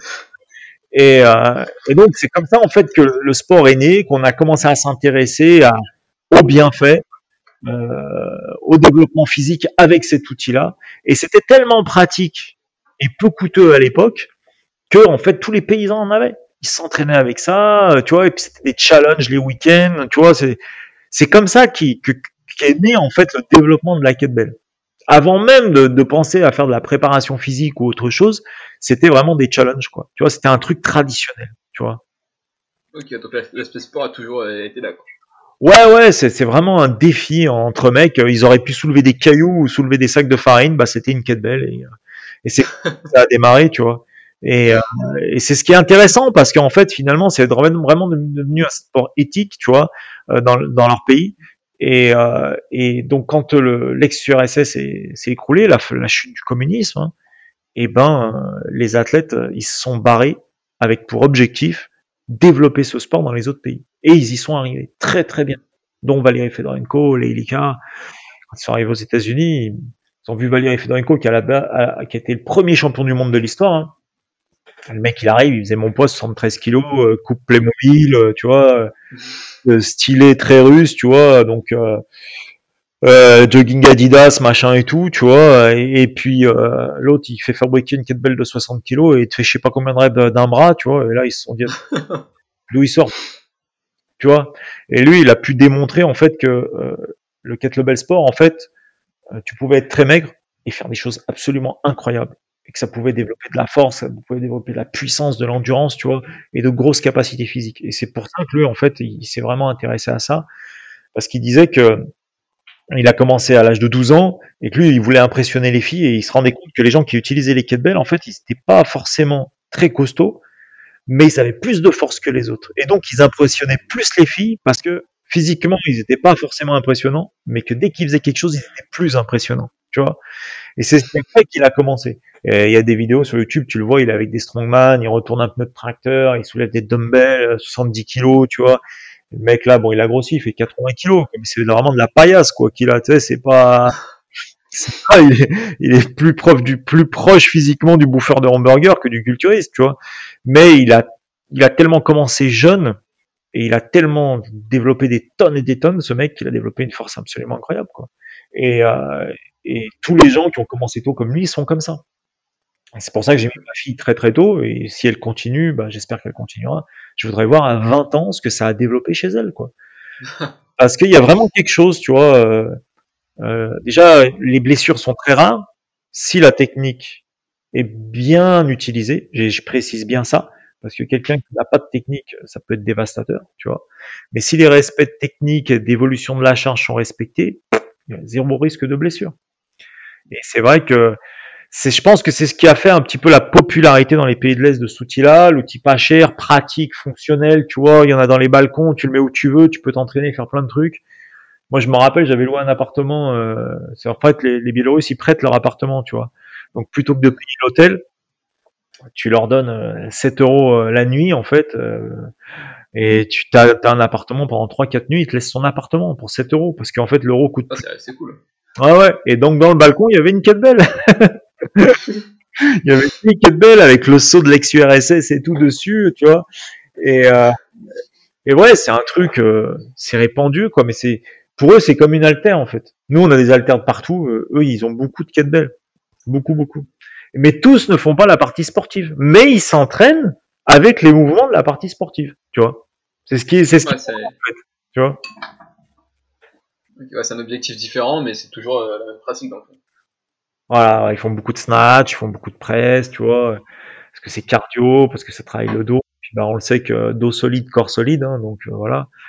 Euh, ça travaille le car- euh, c'est c'est c'est c'est marrant, c'est marrant parce que il y a vraiment c'est autre chose, c'est autre chose. Mais faut mais la difficulté de de cet outil, on comprend en fait la rudesse d'esprit et la force mentale des gens de l'est. On comprend que pour eux c'est pas vraiment un problème et que c'est plus compliqué quand ça arrive en France quoi. Je- je- moi, j'ai beaucoup de gens hein, qui viennent du CrossFit, qui sont des gens très très physiques. euh, Quand je les mets sur des épreuves de kettlebell sport, ils explosent en plein vol. Parce que Ah, c'est moi, je suis en train d'essayer de m'imaginer avec euh, une kettlebell pendant une demi-heure dans les mains et c'est vrai que ça doit être, euh, ah c'est un- une gestion, vraiment compliqué à gérer. euh, ouais, c'est une gestion psychologique et de l'effort qui est, qui est qui est tout autre en fait. C'est une autre dimension. Voilà. Et du coup, pour, euh, pour conclure un peu les, les podcasts, j'ai l'habitude de poser des questions qui reviennent un peu souvent. Donc si tu veux bien te, te prêter au jeu. Bien sûr, bien sûr. Donc toi, ton meilleur et ton pire souvenir en lien avec le kettlebell La kettlebell. J'ai pas vraiment de pire souvenir. Je pense que euh, le- on va parler de compétition. En fait, euh, le truc le plus compliqué que j'ai pu vivre, c'est que j'étais en Biélorussie et euh, on m'a pas laissé dormir. Donc j'ai pas dormi de la nuit parce qu'il y avait du bruit et tout à l'hôtel et tout ça. Une compétition à 32 kilos euh, en long cycle, donc l'épaule est jetée. Euh, à 7 heures du matin, on vient me chercher pour m'emmener à l'ambassade pour faire des papiers. Donc j'ai rien dormi, j'ai rien mangé. J'arrive à l'épreuve pour la compétition et euh, si tu veux, bah je parle pas biélorusse quoi. hein. Donc euh, quand ils écrivent ordre de passage avec ton nom, tu vois ton nom mais tu comprends pas le reste. Donc moi je trouve une kettlebell dans un coin, tu vois, parce qu'eux ils ont, c'est pas comme nous, ils ont pas beaucoup de matériel, tu vois. Donc je trouve une kettlebell de 32 kilos, mais je suis pas échauffé du tout. Je commence à mettre de la magnésie dessus et j'entends mon nom. Et là je dis pourquoi il m'appelle? Et on me dit ouais, on t'attend sur la plateforme. Mais je venais d'arriver quoi. J'avais pas déjeuné, j'avais pas mangé, j'avais pas dormi, pas échauffé. Et franchement, tu démarres avec une kettlebell de 32 kilos pour- pour 30 minutes dans des conditions comme ça. Je te garantis que ça a été très très dur. Ça a été très très très dur. Ça, ça a été, euh, je pense, la- la- l'épreuve la plus compliquée que j'ai fait. Et il y en a eu une autre, et pareil à Minsk, sur trois heures, où je n'arrivais pas, je sais pas, mon corps était bloqué. Je devais faire trois heures à 16 kilos, et pendant 1h30, j'ai souffert l'enfer. Je, j'arrivais pas à avoir ma cadence. J'ai pu rattraper ça sur la dernière heure, tu vois, où j'ai tout donné. Et il paraît que, je- que, que les gens me disaient ton visage se décomposait. Tu ressemblais, euh, t'as- on aurait dit un crâne mexicain, quoi. tu ressemblais quoi. Et il paraît que j'ai pleuré. J'avais les larmes qui me sortaient des yeux. Ah ouais. Et j'ai, ouais, j'en ai bavé là. C'est ces deux compétitions vraiment, mais putain, mais j'ai dû aller chercher loin, loin au fond. Parce que Et la première, on sait plus ou moins à quoi c'est dû, mais la deuxième, tu sais pourquoi c'était dans cet état-là, c'était... La deuxième, euh, il m'avait filé à bouffer des saucisses et euh, du riz le matin, et euh, franchement, la question, elle a été compliquée, quoi. Voilà. Donc c'était pas le même effort. Puis bon, j'avais 16 kilos, donc c'est pas la même charge, quoi. Tu vois, tu, même si c'est dur à, à embrayer les répétitions, t'as pas 32 kilos, quoi. 32 kilos, faut la lever, quoi, quand même, tu vois. Moi, je suis pas un gros gabarit, tu vois, donc euh, c'était un peu compliqué. Et la meilleure, et la meilleure, et ben, c'est quand j'ai concouru pour la première fois avec ma fille. Ça, c'est mon meilleur souvenir. Ah, vous avez déjà fait des, des compétitions à deux? Ouais. Ouais, ouais. Ah, Je l'avais mis sur la plateforme, en fait, c'était en France, hein. Il m'avait dit, bah, tu sais quoi, on n'est pas, on n'est pas, il n'y a pas énormément d'enfants. Est-ce que tu veux concourir, en fait, avec la première ligne des enfants et tu seras à côté de ta fille? J'avais dit, bah, ouais, ok. Et, euh, et c'était un super kiff. Parce Et c'était pour quelle épreuve? Bah là, j'étais en double half snatch et ma fille était en half snatch simple avec une kettlebell et c'était 30 minutes aussi. Et euh, moi, j'ai fait beaucoup de 30 minutes. Hein. Ça fait seulement un an que j'ai changé de, de truc. J'ai fait que du marathon quasiment toute ma vie. Et, euh, et là, j'ai une gamine à côté de moi qui est la mienne et qui regarde et qui a qu'une envie, en fait, c'est de me battre. Et quelque part, tu te dis, putain, je suis le daron, faut que j'envoie, parce que l'autre, elle va me, m'en parler pendant des jours, tu vois. On fait pas la même épreuve. Moi, j'ai deux kettlebells, elle en a qu'une, donc elle va plus vite que moi et tout. Elle finit, elle me dit, ouais, t'aurais pu faire plus. Ah, déjà l'esprit de compétition alors. Et elle a 8 ans. dis-toi. Elle a 8 ans de faire ça. Et ouais, non, elle a, elle a, elle a énormément l'esprit de... co- C'est une feignante, mais elle a énormément l'esprit de compétition. Et elle me sort ça et tout, tu vois. Et à la fin, quand elle me remet les médailles, je lui dis, bon, bah, t'es fier de ce qu'on a fait? Ouais, c'est pas mal, mais quand même, t'aurais pu faire plus. Mais ça, c'est mon meilleur souvenir parce que j'ai partagé ma passion avec mon enfant et, euh, et je crois qu'il n'y a rien de mieux. Il n'y a vraiment rien de mieux.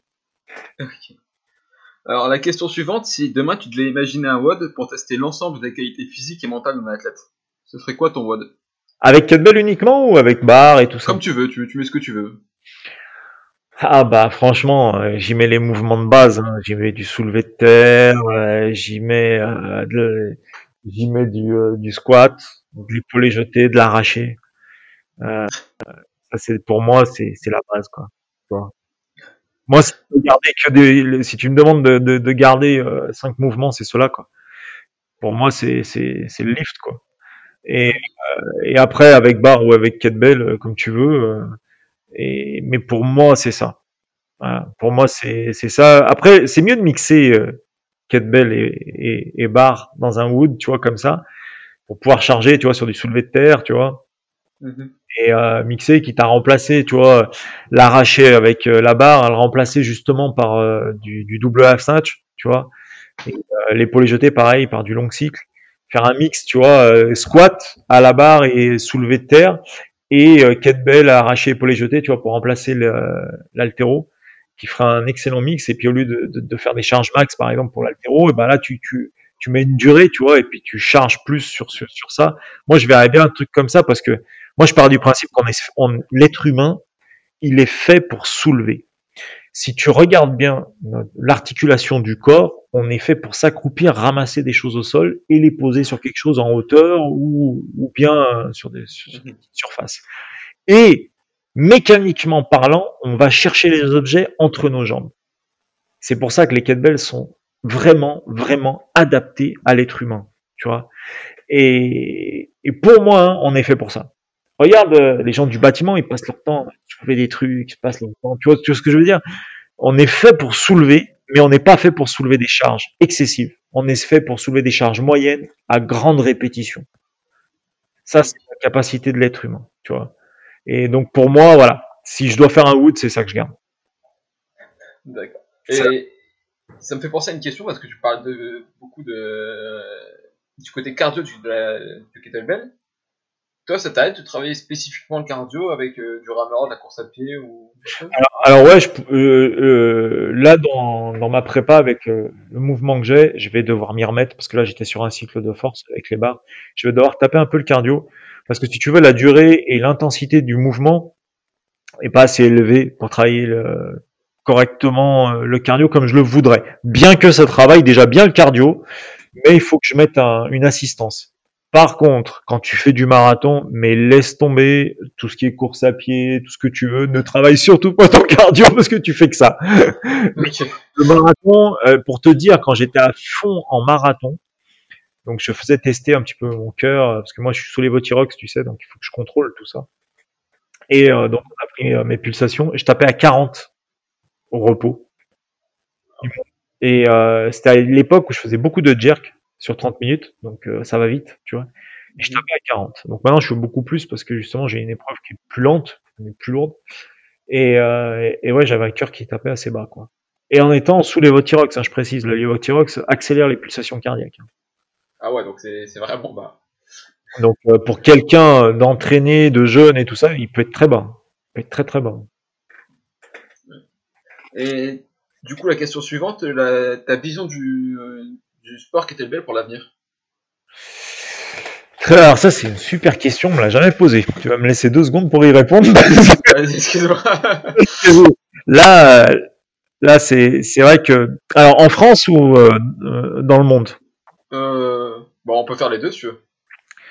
Alors en France déjà, j'aimerais, j'aimerais, j'aimerais, j'aimerais que les grands préparateurs physiques, que les, les centres de formation m'invitent un peu plus afin que je puisse débattre sur ce sport et que je puisse leur expliquer un petit peu les bienfaits que ça a, les similitudes que ça peut avoir avec l'haltérophilie et d'autres et d'autres sports comme ça. et que les kettlebells ne se résument pas seulement à une simple préparation physique, d'accord, et, que la partie sportive peut, ah, les méthodes et les techniques de la partie sportive, je préfère préciser, peuvent être vachement utiles. Donc ça, c'est quelque chose que j'aimerais faire reconnaître vraiment cette discipline à part entière et que les gens ils arrêtent de regarder comme ça en disant euh, ouais bon euh, c'est léger 24 euh, kilos ouais c'est facile tu vois parce que les gens en fait ils se focalisent sur le CrossFit alors que les, répétitions sont relativement courtes et, et c'est une épreuve parmi tant d'autres. là nous c'est différent quoi. Donc si tu veux, j'aimerais vraiment que les gens prennent conscience de la difficulté de ce sport vraiment et qu'ils le respectent un peu plus en France, hein, je parle, parce qu'à l'étranger, euh, c'est. Mais euh, parce que malheureusement, les gens, ils en prennent conscience que quand je les mets dedans, je leur dis, bah bref, vas-y, fais-moi ça sur tant de temps avec tel poids. Et là, ils se disent, ok. Euh, et là, souvent, j'entends, ah non mais moi l'endurance, c'est pas mon truc. souvent, j'entends ça, tu sais. Souvent, la force athlétique, ouais, mais moi, je suis à 200 soulevé de terre, prends 32 kilos, vas-y, fais-moi 10 minutes à balle. Et le mec, il, mon truc c'est, c'est, mon truc c'est pas l'endurance. Ah ouais, d'accord. Donc, euh, si tu veux, j'aimerais que les gens respectent un peu plus notre sport et comprennent un peu la difficulté. Mais pour ça, il faut qu'ils m'invitent et que et qu'on puisse débattre, qu'on puisse tester, parce que sur les vidéos, ils se rendent pas compte. Ils se rendent vraiment pas compte. Tu vois ce que je veux dire? Et tu sais, les réseaux sociaux, c'est qu'une image, un instant T en 3D comme ça. Euh, nous, on a des kettlebells, elles ont toutes la même taille, c'est pas le même poids, tu peux avoir du 50 kg, c'est la même taille qu'une 8 kg, tu vois. Alors que quand tu vois des, des kettlebells RKC ou quoi que ce soit, plus elles sont volumineuses, euh, plus tu te dis ouais c'est impressionnant. Alors qu'en fait ça peut être une 50 de la même taille que la nôtre. Tu vois ce que je veux dire ouais. euh, Donc si tu veux l'aspect vidéo où on voit un mec qui fait un truc, ouais, 40 kg, il soulève une fois et tout le monde applaudit, t'as 3000 likes, euh, c'est gentil, mais il a fait une rep tu vois, fais-moi une rep en arraché ou en épaulé jeté à 200, là ouais, je t'applaudis, mais à 40, c'est ridicule, tu vois. Et, il est là le problème en fait, c'est que nous, 40 kilos, on va le déplacer. Euh, tiens, j'ai un, des, un des meilleurs athlètes de l'IKMF. Combien il a fait de reps? Je crois il a fait euh, 600 ou 700 répétitions à 40 kilos pendant une heure. Tu vois, un ah Tu vois, donc le mec qui me fait une rep, euh, qu'est-ce que je lui dis? Tu vois ce que je veux dire Je vais pas lui mettre un like. tu comprends? Ou alors, si c'est un enfant, je vais, bravo. euh, je veux dire, c'est euh, et c'est pour ça j'aimerais vraiment que les gens respectent ce sport et le, mais pour ça, il faut qu'ils le connaissent. Il faut qu'ils arrêtent de, de, regarder euh, Strong First ou regarder des, des, concepts commerciaux qui, encore une fois, je préfère encore le dire pour pas qu'il y ait de polémique, sont des bons concepts, mais ce sont des concepts d'entraînement. Nous, on est une vraie discipline sportive, on est un vrai sport, quoi. C'est pas pareil on peut pas comparer un sport de compétition avec un concept sportif. C'est comme comparer la méthode Lafay avec le strict workout. C'est pas la même chose. Il y en a un, c'est une méthode d'entraînement, l'autre, c'est des vrais sports avec des vrais athlètes, tu vois. Ouais. Donc, euh, j'aimerais juste ça, tu vois, en France, parce que moi, ça fait 14 ans que je me bats pour ça. C'est vraiment dur. C'est vraiment dur. Je dois faire mes formations pour. Euh, je suis pas le pleureur, hein, attention. Hein, J'explique juste le contexte. Euh, je, je, dois faire des formations pour payer mes voyages, mes compétitions, pour pas que ça me coûte de l'argent mon foyer. Euh, en gros, ça me fait deux tafs, tu vois, pour, euh, pour pouvoir faire ma passion gratuitement, entre guillemets, gratuitement, parce que c'est mon association qui, qui, qui paye euh, le truc des athlètes. Euh, donc voilà, on n'a pas de sponsor, on n'a rien. Euh, si j'ai un sponsor spiruline, on avait eu un sponsor textile, tu vois, mais personne nous aide, personne nous aide. Moi, ma mairie, clairement, je suis le seul athlète du village. Ils refusent de me prêter une salle pour que j'organise une compétition. Tu vois, c'est lamentable. C'est ce que je trouve dommage. C'est ce que j'aimerais que ça change en fait tu vois, qu'on soit un peu plus respecté, parce qu'ils imaginent pas comment c'est difficile, ils imaginent, pas le temps qu'on passe à s'entraîner, euh, à faire attention à notre diète. Des fois, un, un compétiteur, il est en décalage avec sa famille. Pendant que sa famille, elle va manger une choucroute, euh, t'es au, lit. tu vois, donc, euh, tu sais, t'es en décalage. Tu peux être en décalage aussi au niveau fatigue, nerveux. Tu vois, il y a des choses que tu vas pas aller faire. Tu vas pas aller faire une sortie avec euh, avec ta famille parce que tu dois t'entraîner, parce que tu dois te reposer. Et ça, c'est valable pour tous les compétiteurs, hein. mais euh, qui comprennent que voilà, on est des vrais athlètes, quoi, et pas des, amateurs. Et c'est dommage parce que il mérite d'être connu ce sport. Quand je vois euh, dans les pays étrangers le respect qu'il a, comment ça s'est développé, parce que plus ça se développe, plus tu vas découvrir des athlètes, des athlètes incroyables, tu vois. il est là le truc. Et quand je vois, ma- ne serait-ce que ma fédération, ma fédération, comme elle s'est développée, les athlètes qu'on a. Il y a des gens, au début, on les appelait les extraterrestres. Aujourd'hui, c'est des gens normaux. Tellement il y a des gens qui sont arrivés. C'est ça qui est génial. Et j'aimerais qu'en France, ça se développe. J'aimerais vraiment. Vraiment, vraiment. Et surtout, je me bagarre aussi pour les enfants, parce que j'ai trois, quatre enfants en France qui pratiquent. C'est pas beaucoup, tu vois.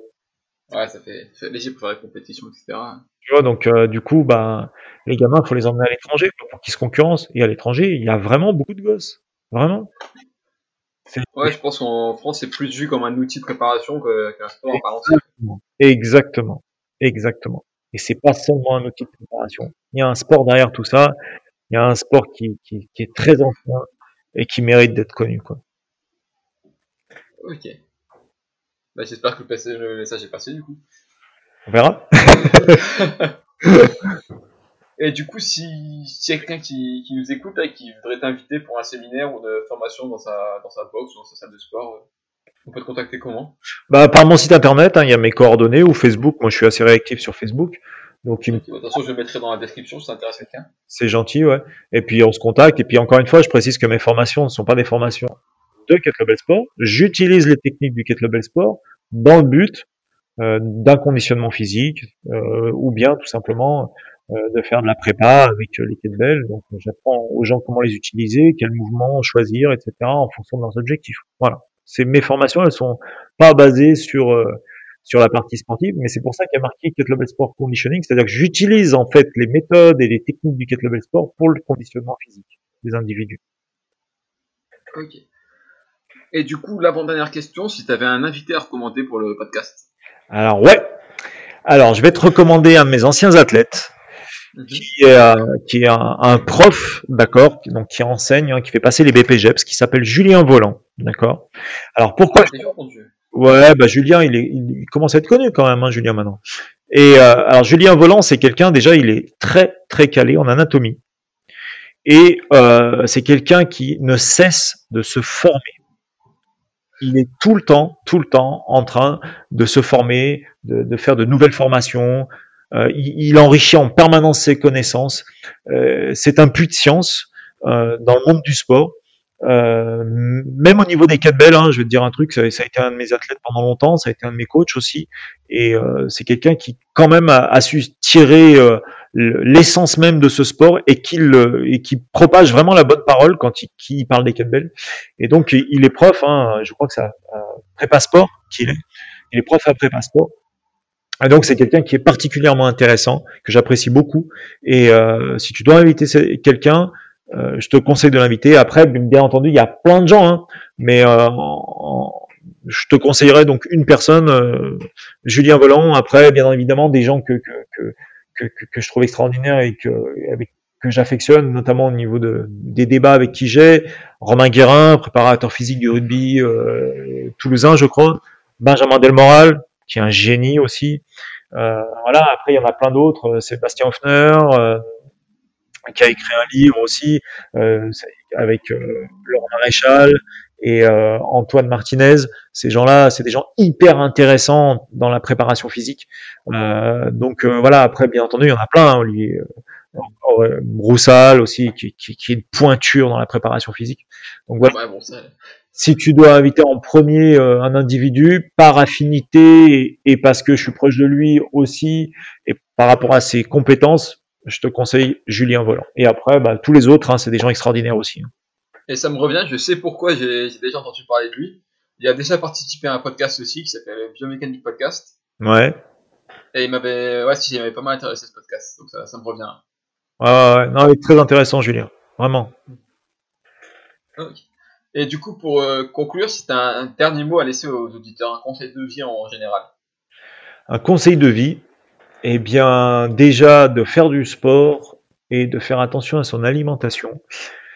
Parce que beaucoup de gens, en fait, euh, s'occupent énormément de leur voiture, de leur maison. euh, tu vois, dès que la voiture a un problème, on s'en occupe, on la nettoie, machin et tout. Mais ils oublient que leur véhicule numéro un, c'est leur corps. Et que, ben, si tu mets de l'essence dans un diesel, ça marche pas. Donc, euh, si tu bouffes de la merde, ben, forcément, il y a des conséquences. Et que le corps est une mécanique. Et qu'on a, beaucoup de gens ont des métiers, en fait, qui ne sont plus assez actifs. et que l'importance du sport est obligatoire. Il faut entretenir cette mécanique. Il faut absolument faire travailler le cœur, il faut faire travailler les muscles, il faut développer la force, il faut développer l'endurance, parce que c'est nécessaire pour la santé, tout simplement. C'est au même titre qu'on muscle notre cerveau avec la culture, et ben on muscle notre corps pour les mêmes raisons. Voilà. C'est quelque chose de très important. Peu importe le sport, hein. Euh, je suis pas en train de choisir un sport, mais c'est important. Le corps et l'esprit. L'un marche avec l'autre. De toute façon, quand il y en a un qui va pas bien, l'autre va pas bien en général. Voilà. Et ce, même si les salles de sport ferment au fur et à mesure. Ouais, alors ça, ça c'est compréhensible. Hein, on nous dit du sport, c'est super bien pour le pour, pour la santé, et on vous ferme les salles. Ouais, mais vous avez dit de faire du sport. Ouais, mais cherche pas. Ok, d'accord. Du coup, tu, tu vois quelque chose à ajouter, toi? Eh ben, écoute, oui, je te remercie de, de m'avoir accordé ce temps-là, de m'avoir permis de m'exprimer, parce que tu vois, bah, pour moi, ça me permet aussi de faire connaître ma discipline. Et euh, j'ai apprécié aussi, j'ai regardé, parce que avant qu'on fasse euh, donc euh, ce podcast, j'ai regardé un petit peu tes vidéos, j'ai apprécié. Et euh, tu véhicules quelque chose de très très positif en tant qu'être humain. Et euh, c'est super intéressant ce que tu fais. Donc voilà, je voulais juste te remercier et puis j'espère que tu vas continuer longtemps à faire ça et que tu seras connu et que ça te rendra plein de services, que ça va t'ouvrir plein de portes. Voilà. Ok, bah, je te remercie. Juste un petit, un petit message parce qu'en fait les vidéos c'est pas moi du tout qui les fais, c'est Jordan, c'est un bon ami à moi en fait et du coup on s'est un peu associé pour faire ça. D'accord, ok. Mais je ferai passer le message du coup. bon, bah je te remercie encore. Je te souhaite une bonne soirée du coup. Eh ben, je te remercie à toi aussi. Bonne soirée à toi. Ciao, ciao. Bonne soirée. Ciao. Et voilà, ce sera tout pour cette semaine. J'espère sincèrement que cet épisode t'a plu. Je t'invite également à suivre Stéphane sur les réseaux sociaux. Tu apprendras encore bien d'autres choses sur les kettlebell et tu auras de nombreuses astuces qui t'aideront à performer pendant tes WOD. Si l'épisode t'a plu, je t'invite également à mettre une note de 5 étoiles sur l'application de ton choix et un commentaire et le partager à tes amis, ça fait toujours plaisir.